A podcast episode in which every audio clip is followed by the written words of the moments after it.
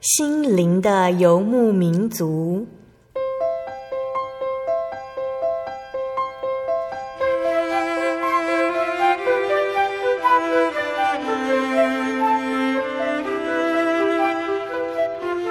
在这个谁都不管谁的后现代社会里，每个人的心灵都是游牧民族。成长的过程就是寻找的过程。每一颗漂泊的心灵，其实都在寻找生命的绿洲。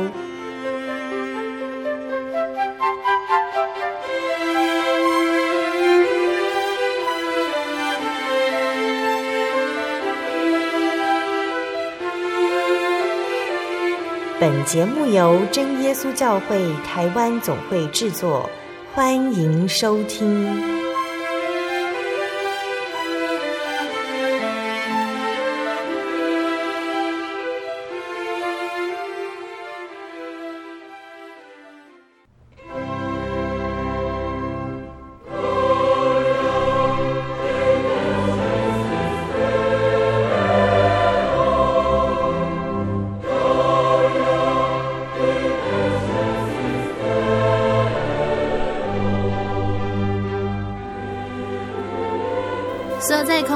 心灵的游牧民族节目听众朋友们，大家平安，我是阿弗拉。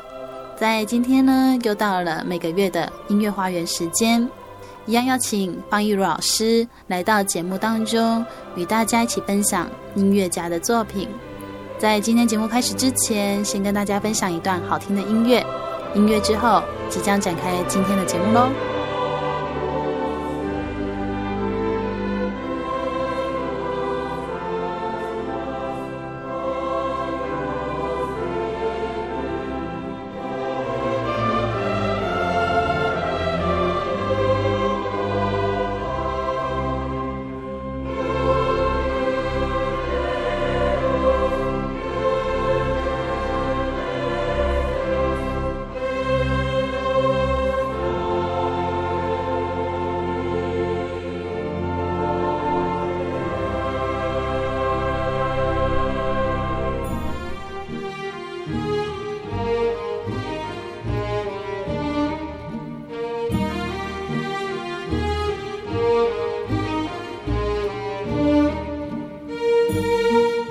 好，又到了我们每个月的音乐分享的时间，然后一样，我们邀请到的是真耶稣教会台北教会方以如老师，先请以如老师跟大家打个招呼。哈利路亚，空中的听众朋友们，大家好，我是以如，很高兴又跟大家在空中见面了。哦，上个月我们才刚结束了一个复习的课程，那在今天又要带来新的东西，那以如老师今天准备的是什么东西呢？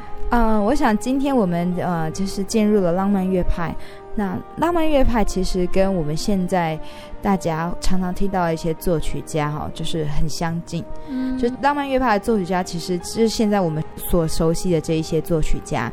那他们的声乐作品其实基本上嗯呃也都蛮好听的。嗯哼哼哼。对，那可能有一些曲调我们也常常听过，像舒伯特。嗯、好，舒伯特我们知道他是歌曲之王，嗯、那他有做，呃，算最有名的就是圣母颂，嗯，还有这这首歌，我想应该很多人都都知道。嗯、好，那当然不只有他做圣母颂，其实浪漫乐派很多的作曲家都有做圣母颂。那嗯，我们这个其实就可以从浪漫乐派的呃历史背景还有音乐风格来谈起，嗯、那我们再来慢慢的认识这一些。音乐家他们的圣乐作品，我还记得哦，应该是上上个月，因为上个月是复习，然后上上个月是提到了三个作曲家，然后最后讲到了贝多芬。那老师其实那时候就有提到贝多芬有衔接到后面的浪漫乐派的时候了。对，他比较晚期的作品都有。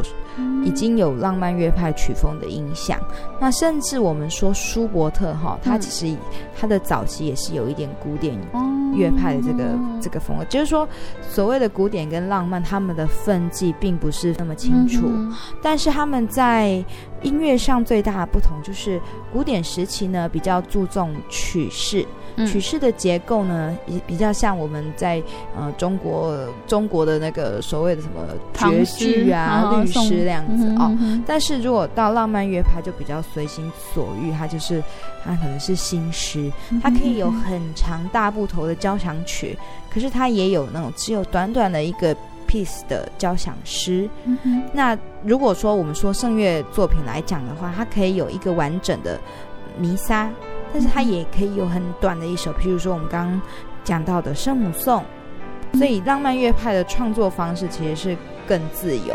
那这些音乐家哦，也不再像我们在古典乐派，我们知道大部分是德国跟奥国。嗯，那之前我们也有讲到说，嗯。圣乐里面的呃所谓宗教改革之后，呃新诗呢是从德国兴起，然后到新教呃有新教改革这些国家去。那到浪漫乐派之后，其实呃音乐的分布就是从德奥为主，慢慢散布到其他的周边的国家，甚至到南欧、东欧、北欧国家。那这些国家呢，他们又结合当地的。自己的音乐特色，还有一些文学、戏剧的东西，然后所以，呃，浪漫乐派的作品其实是很有各地方的特色，而且他们比较强调是说，呃，音乐家的写作呢，不是只为贵族。好像古古典时期是嗯。为贵族会受雇于贵族，对，然后已经不是教会，已经受雇于贵族了。嗯、那到浪漫乐派更进一步，他们不是只为贵族写作，他们也为普罗大众，嗯、所以他们写的音乐就是可能更多让更多的一般人能够去了解。嗯，我们知道其实像法国大革命，好、嗯，其实它也是一个一个推波助澜，好，就是整个欧洲笼笼罩在一股浪漫主义的这个思潮下，那大家都强调说。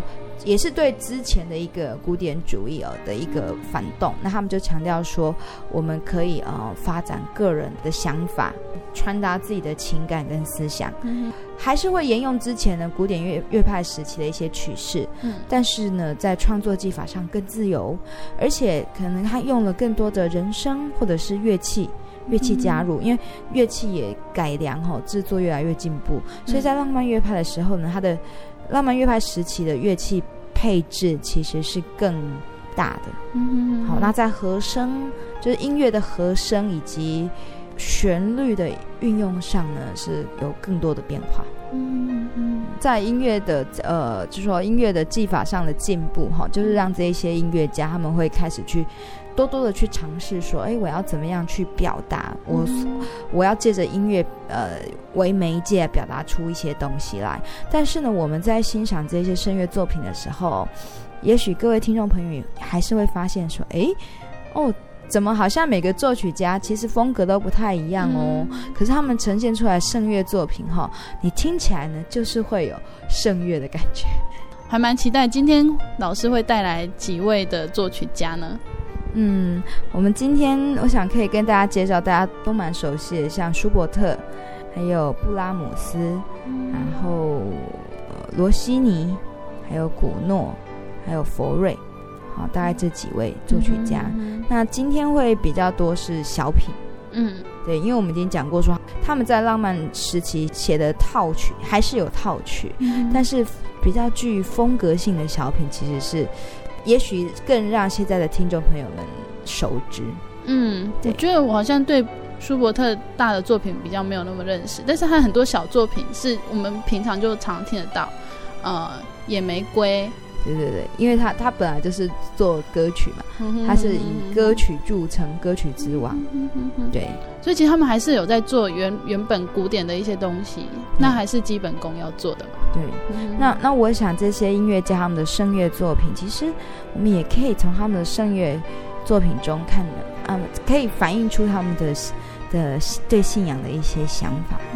那作曲家们，他们可能不一定都是天主教徒，他们有也是新教，像我们说巴哈，巴哈就是路德教教派虔诚的信徒。嗯、那基本上他们还是会会写这一些，就是教会，不管是天主教会或是一般基督教会会用到的这一些呃仪式诗歌。那只是说，如果你是信新教，或是你是呃传统的天主教，那可能会根据。这个教会举行的仪式的不同，然后你把你的作品里面可能拿一些出来使用。那我们有讲过说，其实浪漫乐派它是很多音乐哈，就是他们在创作音乐，这些音乐家在创作音乐的时候，他们不是只就音乐本身的美感去发挥，他们不是只有就旋律、和声那些东西去发挥，他们会借助音乐以外的的的媒介，像是文学，好一些传说，甚至绘画去发挥，所以。像我们讲舒伯特的《圣母颂》，其实呢，他原来他他的灵感是来自于一首诗。那那个诗呢，是在讲有一个呃湖边少女，好很虔诚的为她的父亲祈祷。嗯、那所以舒伯特他写的这首《圣母颂》，他其实就是在讲他的一个祈祷的祷告词。嗯，对。所以其实就是他的作品。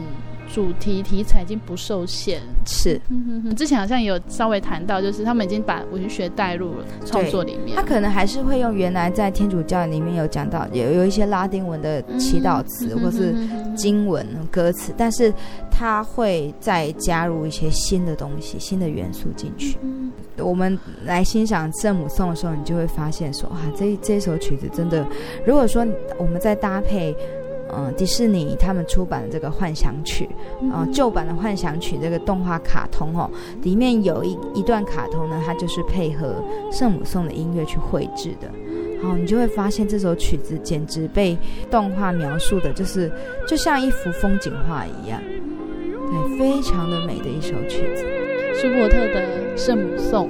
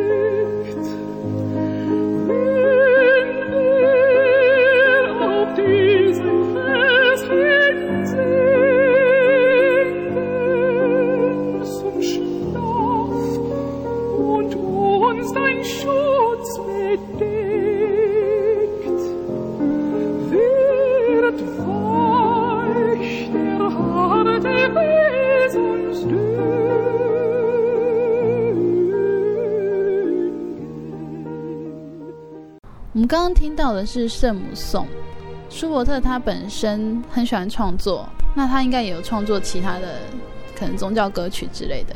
嗯，有，他被称为歌曲之王哦。那所以他，当然他写了非常多的艺术歌曲，嗯、像刚刚阿弗尔提到的，提到什么？野玫瑰，野玫瑰，嗯、哦，鳟鱼哦，那那那些都是，那个都其实都是在讲。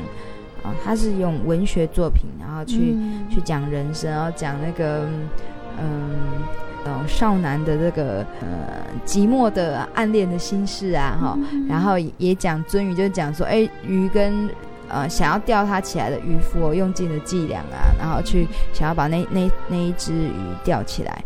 好，那他他他都有讲到一些呃生活里面的东西。那可是呢，其实舒伯特他其实。他也写作了蛮多的宗教作品，尤其是弥撒，他有好几首弥撒都非常的有名。好，那弥撒呢，嗯，我们上一次上个月的复习有、嗯、有讲过，不知道阿弗还记不记得？主要有几个段落？五个，五个耶，答对了，很好，很好，好。那嗯，所以呢，等一下我们要来听舒伯特的弥撒，这是他的 G 大调弥撒。嗯，哦，他他没有特别，就是他有编号，嗯，但是他没有特别取名字。好，所以这首是，这这首就是。Mass in G，那我们要听它的两个段落，第一个是 Kyrie 垂帘经，然后第二个是羔羊经。嗯哼嗯哼，对，那就是垂帘曲，我想大家都蛮熟悉的哈，就是它大部分是用在一般的那个呃教堂的礼拜里面。好，那可以由会众或者是圣歌队大家一起唱，那通常都是在恳求啊、认罪、代祷之后，大家一起来吟唱。它是一个需要求主垂帘 Kyrie。好，那 a n e w s Day 呢？它讲的是什么？羔羊经吗？对，羔羊经。所以羔羊经讲的是什么？耶稣基督。耶稣基督。那其他讲就是耶稣基督为我们献上他自己嘛，像羔羊在祭坛上哦，为我们流血。所以他这个呢，是如果在呃天主教的时候。哦，天主教或是一些教会，他们是用在圣餐里，嗯，好，波饼啊，或是举杯，然后祝谢这杯的时候，他们会一起唱。那为什么我选这两首？因为这两首的旋律都非常的优美。嗯、那尤其是 Kira，它是一个呃 G 大调，因为这首是 G 大调的弥弥撒哈，它是一开始就用这首曲，但你听到垂帘，可是你不会觉得很可怜的感觉，嗯、对。那可是你也不会觉得像我们之前听嗯贝多芬的。的弥撒，我们听起来会好像很壮阔，就像贝多芬的风格，它就是很很很细哈，很抒情，是，然后你一听你就觉得很舒服。好，那如果等一下我们再听到 a c n e s Day 高阳经的时候，它是一个 E 小调，就是它是用 G 大调的关系小调去写的，那听起来呢是其实是有一点悲伤，就是在讲主耶稣为我们死，那每一句其实都。嗯，我要怎么说哈？就是等听众朋友在听的时候，你们应该可以感觉到，他每唱一句，你就会觉得那个拉丁经文是可以唱到你心里面是很有他的旋律写的，就是，嗯，就是让你很容易进入那个情况之中。嗯哼哼哼对，所以我们来欣赏的是呃舒伯特的弥撒。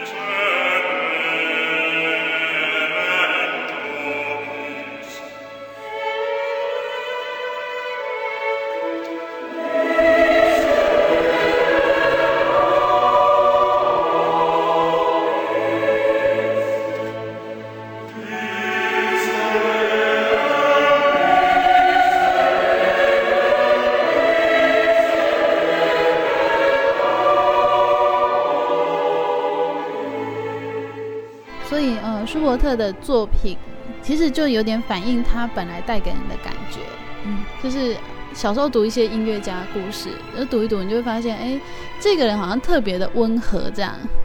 淡淡的忧郁，又很有点内向的感觉。然后他因为一生未婚哦，所以他其实他都一直有很多朋友，他也很需要朋友。对，那因为他小时候都是参加，一直参加那个儿童合唱团，就是唱的很好的。那一直到变声期才不能再唱，所以你在听他的。嗯，圣乐创作的时候，你其实其实可以感受到说，他比较不是以交响乐团的编制，好像是以乐团的编制去考量去写一首曲子，他比较是以合唱还有独唱重唱的方式，你可以让歌者尽量去发挥。讲完了舒伯特呢，接下来老师要带来的是另外一位作曲家。好，接下来我们听一个比较不一样的人，他叫做罗西尼。嗯，罗西尼，罗西尼呢，他其实他有写过那个。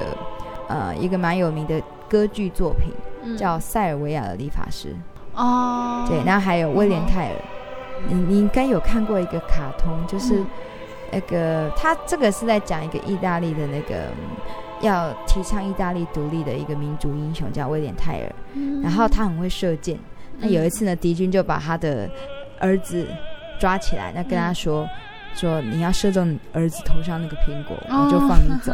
这个故事你有听过吧？有有有有印象。那里面有一首很有名的序曲，就是噔噔噔噔噔噔噔噔噔噔噔噔，就是这对对对，很熟悉。之前还有被拿来当什么中广那个 那个广播电台的什么时的整点报时的音乐。哦，原来这首歌是他的。对，那为什么叫 Rossini 哦？其实他。根本没有写什么圣乐作品，很少很少。嗯、那他早年就是写歌剧哦，其实写歌剧那时候他算是意大利的。我们我们知道浪漫乐派很有名的一个产物就是歌剧哈。嗯嗯、那所以罗西尼算是意大利早期他写歌剧写的非常好、非常出名的。那他成名之后呢，他就开始他最喜欢的是美食。哦，所以他就常常，然后每天就呃写作写写，就开始去烹调美食，所以他有出他的所谓的罗西尼食谱，哦，还有流传到现在。好，那他在写歌剧写了几年之后呢，其实他就整个人就忽然就沉寂了，嗯，沉寂了好长好长一段时间。那再出来之后呢，诶，他就有点改变他写作的风格。那我们今天要让大家听的就是他一首蛮有名叫《圣母道歌》。嗯也是圣母哈，圣母道歌，对，那这首曲子哈，你就你听一听又觉得哀悼，听起来好像有点悲哀哈，哀悼的的意思哈。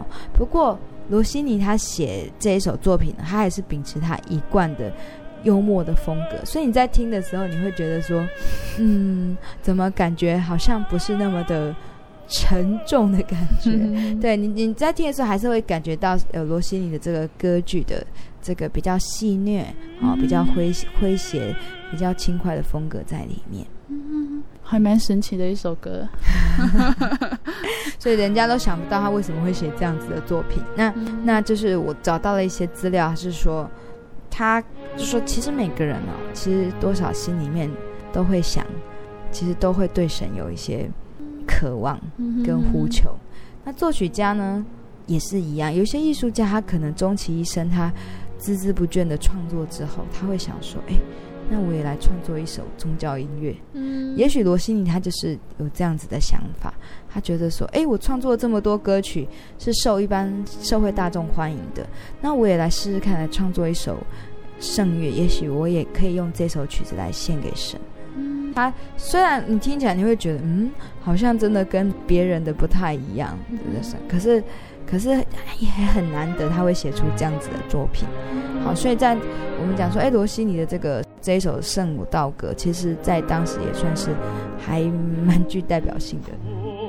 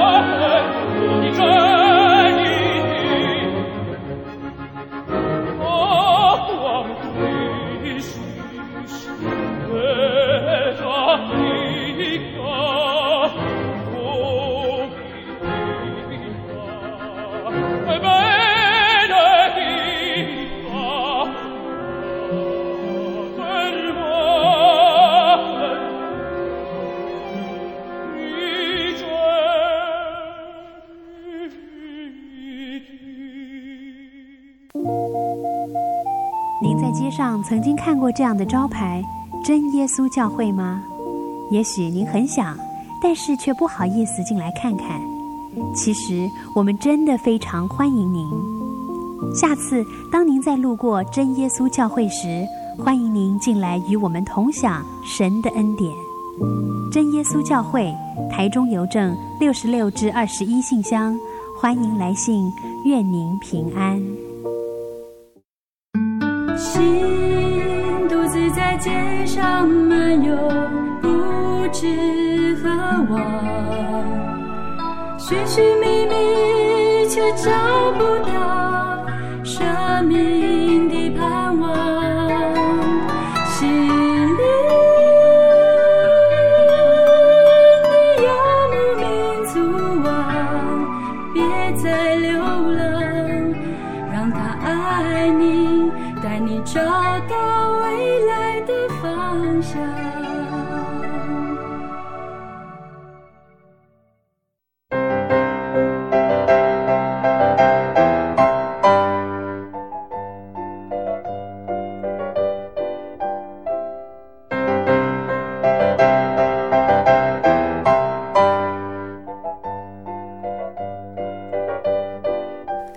朋友，欢迎您回到《心灵的游牧民族》节目，我是阿弗朗。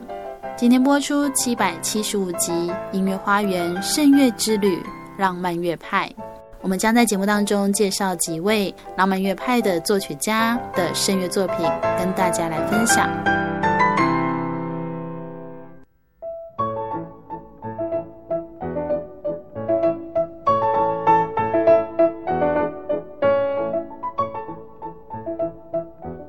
上半段，我们介绍了两位风格迥然不同的作曲家，对，他们都有代表的音乐呃声乐作品。那接下来还有三位作曲家，那来请卢老师一一来跟我们介绍。好，阿弗拉记忆力很好，三位作曲家。好，第一个呢，我们要讲的是布拉姆斯。好，布拉姆斯，大家对他的印象，嗯、呃，如果大家有看过他的画像，你你可能留下的印象就是。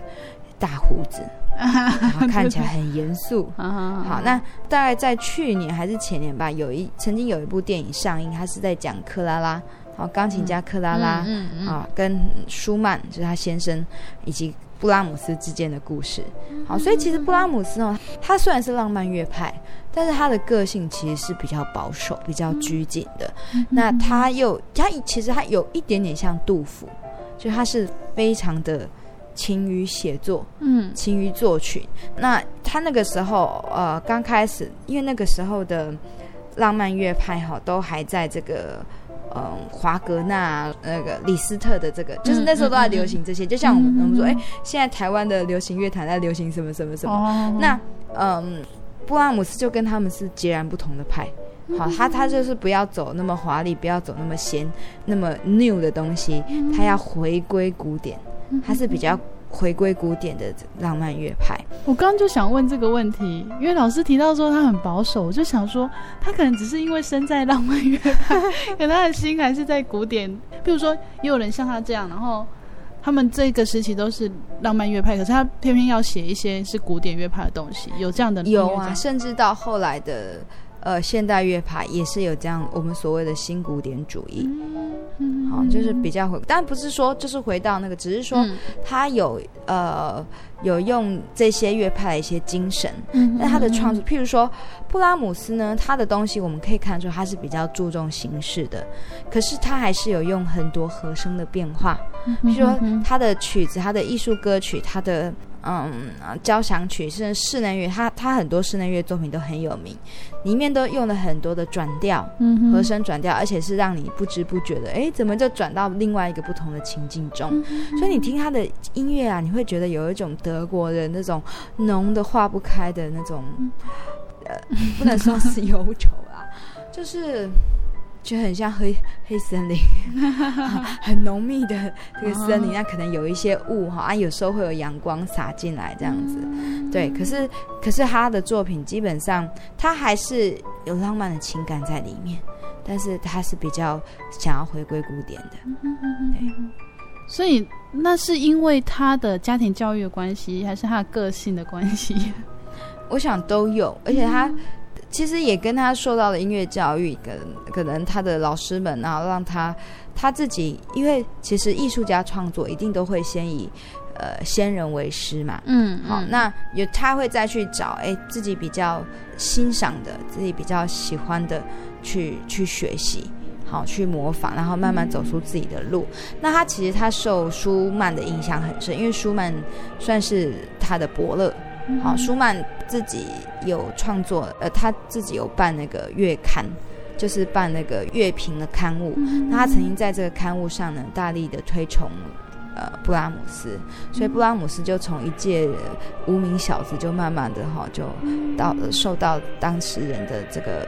注意甚至欢迎，所以其实他的乐风就会比较，他也是会跟文学那些结合，但是他不喜欢走太太不一样的东西，对，太新的，好像挑战一些很奇怪的技巧，对，像李斯特啊，哈啊呃，还有华格纳，华格纳他甚至还自自创乐剧，有别于歌剧，他比较不是那种开拓性。那我们要分享他的作品是，呃，通常我们讲到布拉姆斯，我们会放他的就是呃圣乐作品，我们会讲到他的《德意志安魂曲》。嗯。好，那但是因为它其实还蛮长的，我们今天如果有机会的话，我们听一点点就好。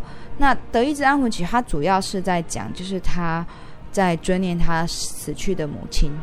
其实浪漫乐派，我们我们看很多音乐家写曲子，都不是因为受雇于谁谁谁哈，他都是有原因的，对他自己自身的情感。嗯、所以他这一首德意志安魂曲，他最有名，为什么叫德意志？其实它就是德文安魂曲。通常我们说安魂曲，我们都说是用拉丁文来做，但他是用他自己的母语来做这首曲子。那里面呢，他也有用到呃圣经上的一些一些话语哦，就其实是蛮感人。蛮能够勉励人的，对，他是说，其实世人啊，都像草芥一般，就是会像花一样会凋谢啊，如草会枯干啊。好，那只有神哦，其实他呃知道我们生命什么时候会结束，还蛮有人生观感在里面。对，你可能听的时候，你会你会觉得是蛮沉重，但是你要整个听完，你的这个情绪起伏，跟着这个音乐啊、哦，整个听完之后，你才知道说哦。原来布拉姆斯这首曲子是这么一回事，它比较不是公式化的曲子，嗯嗯、对，它是，呃，怎么讲？其实它比较不像是在仪式进行里面，哦，会用到的。欣赏的曲子，嗯嗯、对，它纯粹就是为了母亲而写，对。的那种感觉，对。好，那这首我们大概就听，嗯，一个段落，好，听它的一个段落。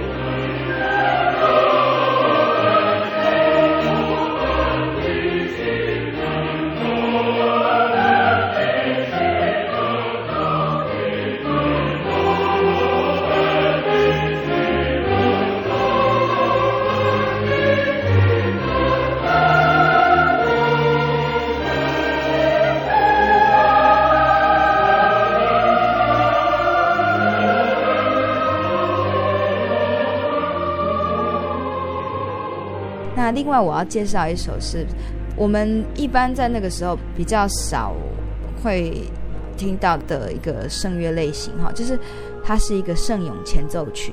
不知道大家还记不记得，我们曾经说在巴洛克那个时期，其实有也有所谓的圣咏前奏曲，除了诗歌之外，除了圣诗之外，他们有做一些啊、呃，用那个圣咏的旋律，然后以管风琴来演奏。哦哦哦哦，就是要聚会之前的，对对，圣咏前奏曲。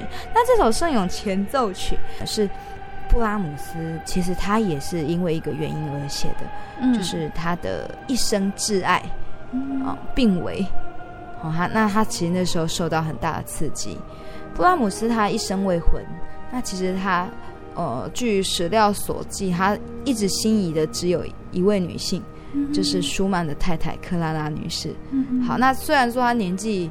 就是男生比较小哦，可是她就是很欣赏哦克拉拉的才华，因为克拉拉是一个很棒的钢琴家，那她也为家庭一直在付出，所以其实布拉姆斯他一生，因为他非常的心仪克拉拉，好，那但是两个人哈可能始终没有机会有进一步的交集，那因为克拉拉也是要照顾舒曼留下来的孩子，所以一直到克拉拉死后。其实他们都没有机会告白，没有机会互相讲话。那这一首曲子就是啊、呃，布拉姆斯在克拉拉哈他中风的时候，他其实那时候就心情很不好，那就是知道自己的挚爱哈得到这么严重的病，那他就在这样子的状况之下，他写下了十一首圣咏前奏曲。对，那其实我们也可以想一想，为什么他要他要用圣咏前奏曲哈，他不写声乐的作品？也许也跟那个，因为克拉拉是钢琴演奏家，哦、也许有关系。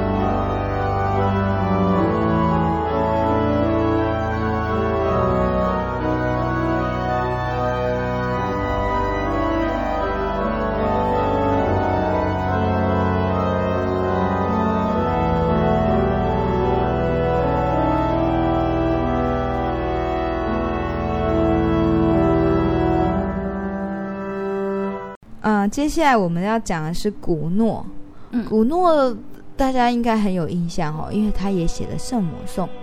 那古诺的圣母颂为什么我们会很有印象呢？因为它搭配的是巴哈的平均律的第一首的前奏曲。哆滴哆哆滴哆哆滴哆滴哆哆滴哆哆滴，你听过吗？这个这段是巴哈的吗？对，这段是巴哈。这段我听过。他把这一段当做他的。啊，圣母颂旋律的伴奏，哦、那个就是八平均律的的第一首，呃，C 大调前奏曲。好，那古诺呢？其实他他就配上很优雅而且很温暖的旋律，而且真的配的还蛮天衣无缝的。嗯，啊，整个曲子听起来你就不知道，你不会想到说，哎，原来那个是人家已经写好的东西。所以你可以看得出来说，其实古诺他也是，他是一个比较，啊、呃，怎么讲？古典，嗯，比较比较，他会把以前人的东西哈、嗯、拿出来，以前的作曲家的东西拿拿出来去去在，他不会想说他一直要创作新的东西。嗯、那古诺他原来一直是想要当神父的，嗯，那后来就没有如愿，他后来还是走向音乐的路。嗯、好，可是我们就可以在他的音乐里面，我们会听到，其实他当然也还是有那个。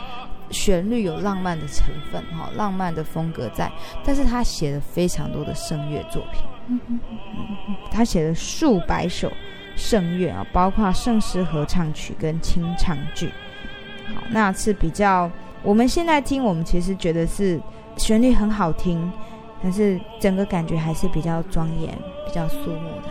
他的歌词是根据罗马圣公会的拉丁文的天主导词哈，他是讲说他原来作曲的这个缘由啊，是说圣经里面有一个天使哦，向玛利亚宣告说他要怀哦圣灵怀胎的一个祈祷文，嗯，哦，据说是是这样子写出来的啦，所以他其实整个曲子是很。就是要他就是要告诉玛利亚说，你不要害怕哦，因为你将要有一个小孩呀、啊。那这个小孩子会怎么？就是其实这个宣告它是一个充满喜乐的，可是不是一个很激动，它是有盼望，然后又很温暖的、很动人的一个氛围。小朋友常常在练这首这个巴哈这个前奏曲哈，嗯，那你练你会觉得最难就是你会觉得它为什么和弦一直变来变去？它里面有好多。很多不同的和弦，就是如果说我们要要上这个和弦分析的课，里面很多和弦，几乎你都见得到。好，那转调，然后就是音乐有时候是比较比较呃沉静、比较哀伤的，那有时候又转到比较明亮的，因为它的这个呃旋律和声的变化。那如果我们再搭配歌词，我想听众朋友们对于这个整个曲子的。啊、从一开始是很平静，他说哦、呃，什么圣母玛利亚什么什么，然后一直到后面说哦，你是呃，就是你怀胎啊，是要那个让呃救主耶稣诞生啊，就是他曲调就比较高昂的去宣告这一些。那大家在就是搭配歌词在听的时候，我想对于这整个曲子应该会有更多的呃祝福。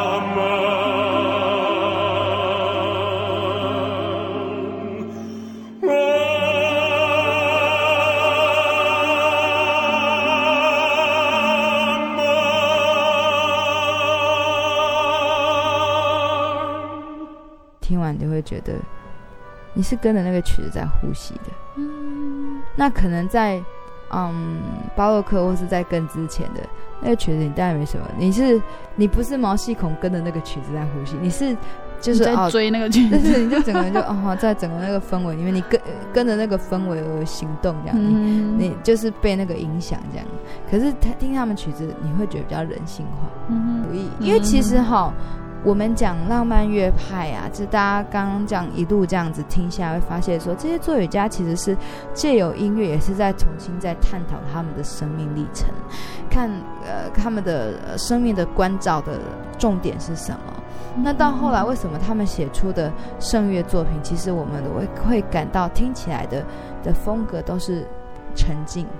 那我我想一定是这个神哦，神给这些作曲家的这个形象，以及说他们觉得圣乐要带给人的是什么，一定是他们的认知为什么会蛮接近的？是一定是说这个神他他给人的就是这些东西，嗯、他他要给人，他要传播给人世间的，应该就是平安喜乐。嗯，也就是说，那些音乐家他们在信仰当中所体会到的，嗯，原来是体会到的是。好像很接近的东西，对，我觉得他们对神的感受呢，就是每一个人一定都可以抓到神，嗯，对，都有这个渴望神的天性，嗯，对，所以纵使他们在浪漫时期已经没有受到教会的这个呃约束啊，哈，没有这样这么多的规定，可是他们在挣脱了这一些这些栅栏礼教束缚之后，诶。他们重新去沉淀下，可是看过很多很多东西，尝试过很多很多不同的作曲风格，好，那可是最终他们创作声乐还是回归到基本。嗯哼哼哼。所以刚刚老师有提到说，其实他们要传达就是他们从就是自身感受到的神，对，那就是很碰巧的，他们传达出来的东西很相似，这样。我想大家听。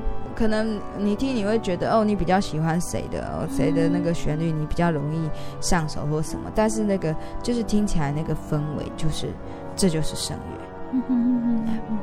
那我们最后要介绍这一位呢，其实他应该算是近代了，已经算是二十世纪的作曲家哦。不过他的作品因为常被演奏，所以我还是跟大家稍微介绍一下哈。他叫做佛瑞，他是一个法国作曲家。佛瑞，那他写的蛮有名的曲子呢，就是他有一个安魂曲。那安魂曲里面，他有一首常常被演出的，叫做呃耶稣请垂怜 P.A. 耶稣。嗯，那这一首 P.A. 耶稣就是应该阿弗拉也有听过，它是管风琴哈，然后女生独唱。嗯哒滴滴哒滴滴哒哒滴哒滴滴滴滴滴，滴哒滴哒滴滴滴哒滴。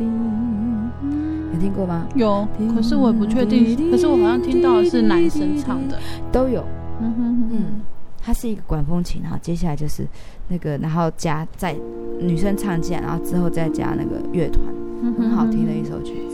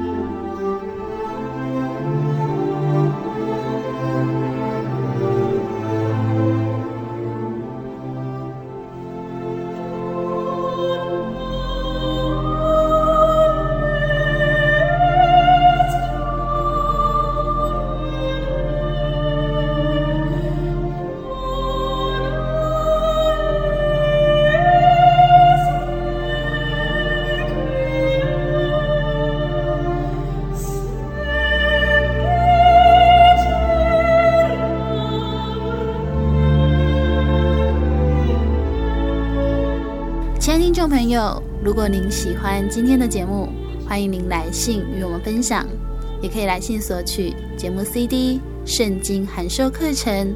来信请寄台中邮政六十六支二十一号信箱，台中邮政六十六支二十一号信箱，传真零四二二四三六九六八零四二二四三六九六八。谢谢您收听今天的节目，我是阿布拉，愿您平安，我们下周再见喽。